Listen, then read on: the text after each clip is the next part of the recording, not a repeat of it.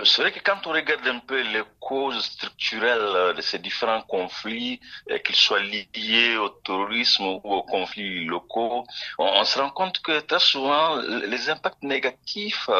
des changements climatiques ont considérablement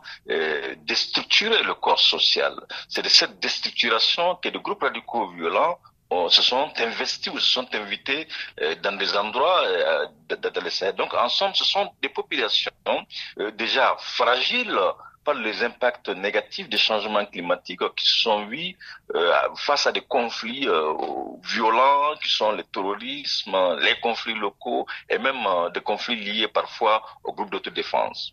Oui, il y a donc des déplacements des populations qui partent euh, de leur localité euh, vers d'autres et parfois même euh, de certains pays vers d'autres. On parle de conflits fonciers, de tensions entre éleveurs et agriculteurs, de l'aggravation de la pauvreté qu'entraînent tous ces déplacements. Qu'en pensez-vous?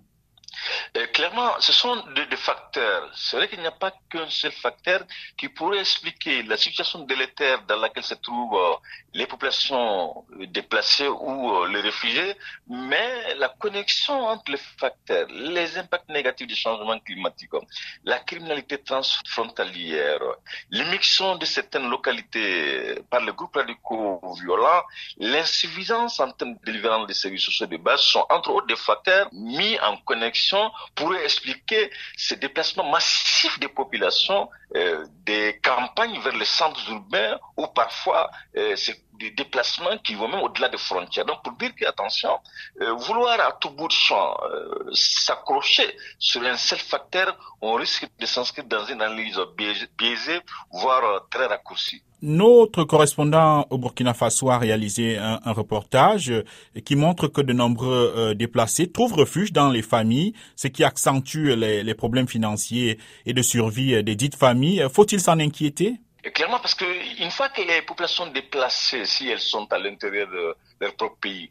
ou les réfugiés, si euh, ces populations sont au-delà des frontières, naturellement, ça provoque une concentration autour des ressources rares, que ce soit l'accès euh, à l'alimentation, que ce soit l'accès à l'eau, même l'accès euh, au logement. Très souvent, les populations hautes ont la ferme conviction qu'avec les réfugiés, avec les personnes déplacées, que la criminalité augmente. Donc, pour dire que euh, lorsque ces déplacements venaient à se prolonger dans la durée, naturellement, il n'y a rien d'étonnant de s'attendre à de nouvelles conflictualités dont le Sahel pourrait connaître dans les années à venir.